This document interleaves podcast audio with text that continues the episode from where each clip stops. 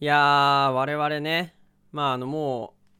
う、立派なアラサーじゃないですか。うんもうね、あの、平さんもこの前ね、誕生日を迎えて、いよいよ、あれかなあ、これ言っていいのかな アラサーラスト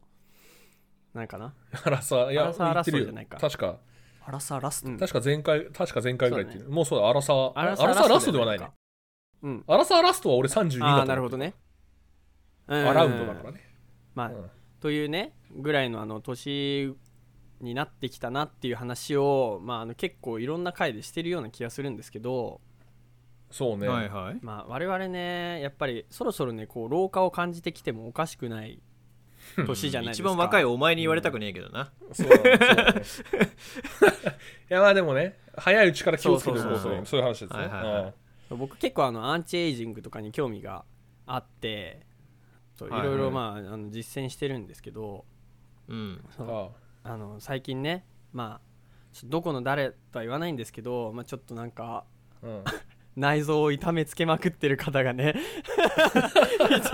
いているんじゃないかと、まああのねそうだねあの寄生虫の件はねもうあのね外部の要因だからしょうがないとして、うんう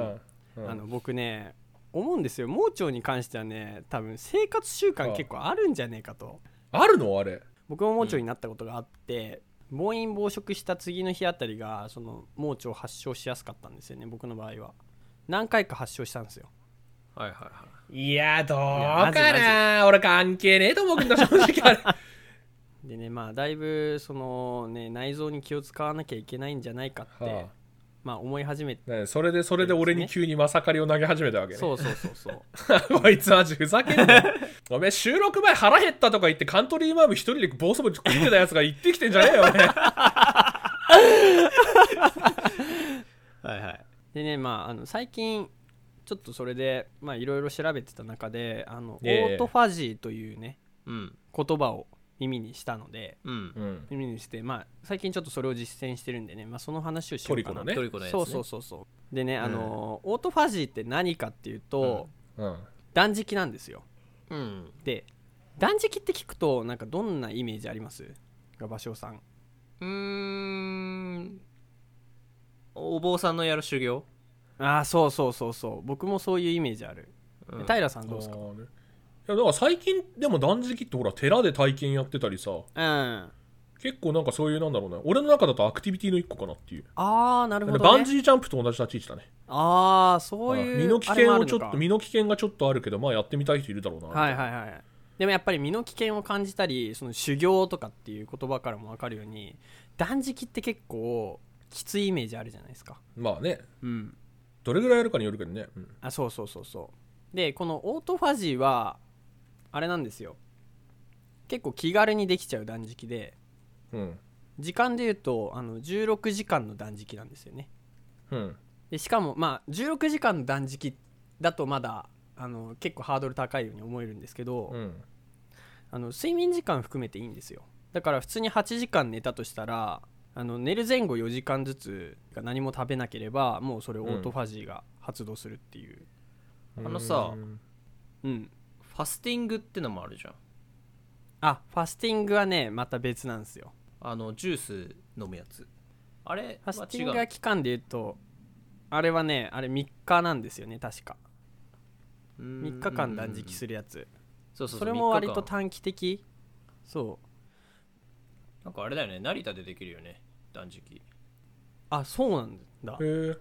んえー、それは知らなかっまあ結構ねなんか、うん本当に最近割とどこでも体験やってるからな断食みたいな、うんたそう断食に対するそのなんだろう世間のイメージが変わったのかは分かんないけどでも割と近しい存在になりつつあるとでじゃああれなのオートファジーっていうのは、うん断食をやって得られる効果を指すわけじゃなくて断食自体そのものを指すの行為を指すわけえーっとねなんかイメージと違うな行為自体は多分断食っていうあれなんですけどあのオートファジーっていうのはそれによって体内の脂肪を分解し始める状態のことを言うんですよね、あそうだよねまあ、それがなんかあのオートファジーっていう断食として知られてるんですけど実際にはそうじゃなあくてこう何こう効果と体験の名前が効果と行為の名前が一緒になっちゃっそうたそうそうそうそうそう一緒になっちゃってるなんか調べた感じね、えはいはいなのでなんか結構その、はい睡眠とって前後4時間、まあ、8時間寝てた人の場合ですけどなんで割と気軽に始められる断食なんですよねだから結構、あの最近実践してる方も増えてきてるらしくてなんなら、はい多分意識してなくても16時間断食ししてる人いるんじゃないかなって思って朝抜いたりみたいなああ意識してなかったらほぼ毎日やってんじゃないのかだって寝る前4時間と朝起きてから4時間でしょ朝起きて4時間あ水は飲んでいいんだよね水は飲んでいいっすねうんだからあの夜7時にご飯食べたら朝抜いて次12時にご飯食べるみたいな、うん昼の割とやってそうだなそうだから結構オートオートファジーしちゃってる人いると思うんですあよ なるほどねそうでオートファジーで、まあ、どんな効果が得られるかなんですけどはいはい一般的な人だと1日3食食べるじゃないですかうんうんでこれってあのもう人間の体的に食べ過ぎなんですよね1日3食がまずうんうんまあ量とかにもよるかもしれないんですけど、大体普通に食べるとずっと胃に胃っていうか内臓に何かものが残ってる状態ううんん、でそれってつまりずっと働いてるわけですよ内臓があそうだねうんでそうすると、まあ、臓器が疲れちゃってエネルギーの、まあ、吸収効率が下がったりとかして、まあ、あんまりその1日3食っていうのが効率よくないんですよねまずうんああね効率が良くないからもうオートファッションやってない人間はダメだというそういう話ねあそうそうそうそそうなのかうよ嘘やべ嘘えよそれはこいつそれは嘘 やべえよこいつマジでマジだって小学校の時の保険頼りと逆のこと言ってないあで もほ保険頼りに朝ごはん絶対食べてくださいそっうて書そいうてあった僕よ、もそれ思ってたんですけど、なんか結構その最近の研究だと朝食まあ朝昼夜ちゃんと3食食べようねっていうのが逆逆にその体に害みたいなところまでいってるらしくて、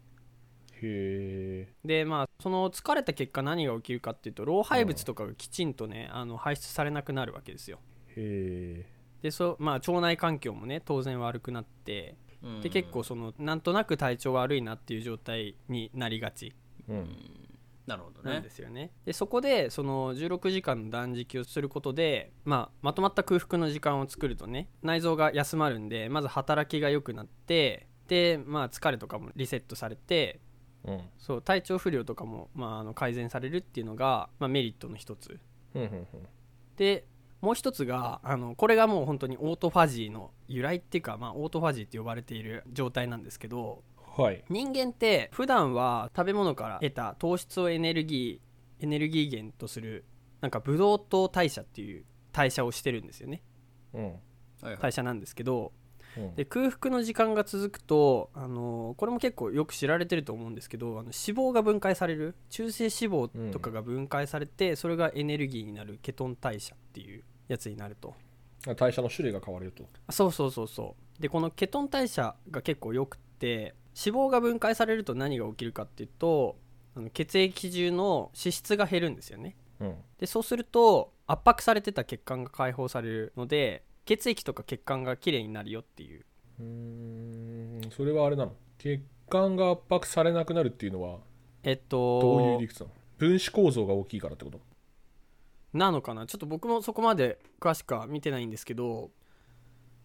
っていうあのメリットがある、ほうほうほうまあ、それによって動脈硬化とかも引き起こしづらくなるよっていう、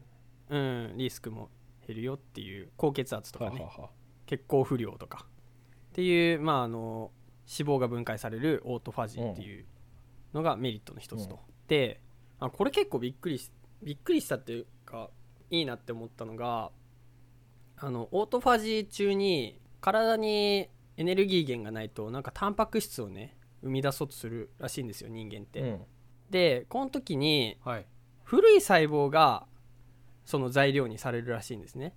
でなんか「あれお前古いじゃん」みたいな「お前とりあえずリサイクルしてあの新しい細胞を作ろう」っていう状態になるんで古い細胞が単純に消えて綺麗な細胞に生まれ変わるガベージコレクションされるわけねあそうそうそうそうそうそうう んいやこれこれさガベージコレクションはさあれよプログラミングやってんのって分かんないい。や文字通りヤングガベージコレクションされるってことでしょフルガベージコレクションじゃなくてね そういう話をしたいわけだよ、ね、それ細胞が新しくなるときにタンパク質が生成されるよってこと細その細胞って言ってるのとタンパク質が足りなくなるとタンパク質を作ろうとするの動きがよく分からなかったんだけどタンパク質足りないようでタンパク質作ろうってなって細胞変えるとタンパク質が出るの、なんか一応その読んだ記事 あのごめんなさいこれ記事記事的な話になっちゃうんあうんうでんあれなんですけどそう読んだ記事だとなんかそんなような感じのことが書いてあるへえうんいやなんかね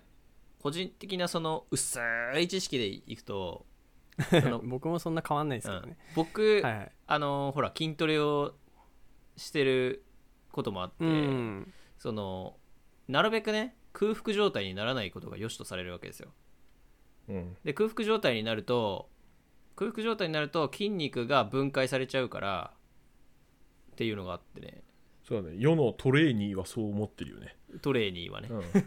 そうそこがねオートファジーのね唯一のデメリットなんですよで一応なんかあのそのオートファジーを一番最初に提唱した人は筋肉が分解されちゃうことを防ぐためにその12時間から16時間の間が結構そのオートファジーの効果がうん強めに出てくるんですけど、ていうか出始めるのかなオートファジーっていう状態になり始めるんですけどその間にその運動をすることでなんか筋肉量を落とさずにオートファジーのあのメリットを得られるっていううーんほうで12時間経ったら運動しろってことあそうっすねへえそそれが結構効率のいい方法だよとそうなんですよまあで実際に僕あのここ23週間ぐらいやってみた結果なんか結構そのなんだろうな物が入らないから頭が冴えるんですよねまずあーなるほどねねうんうんそうこれも体感の話でしかないんだけど頭が冴えるのとあと朝目覚めが良くなるなるほどね、うんうんいうんうんやなんかさわかんないんだけどさうんごめんあの下ネタになるけどオナキンと一緒でさ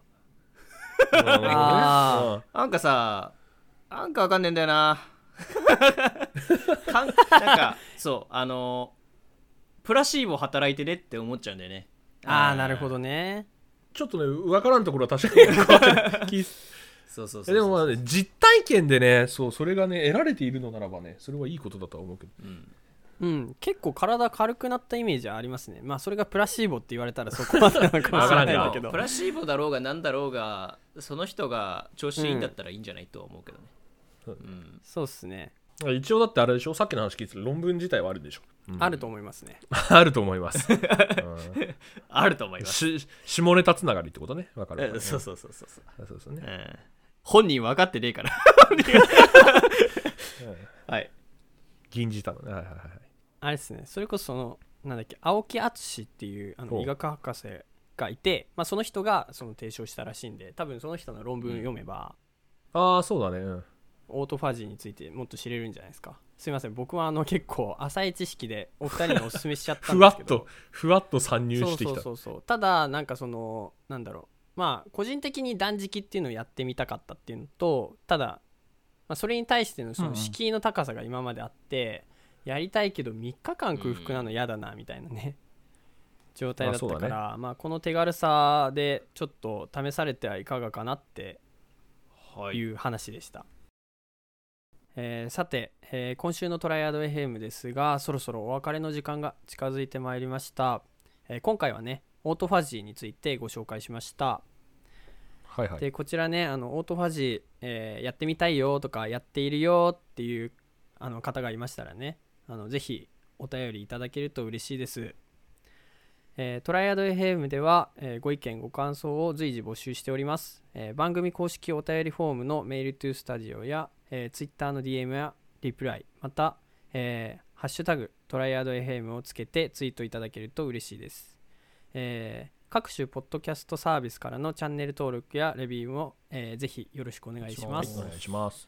えーそれではまた来週お耳にかかりましょうバイじゃあバねイー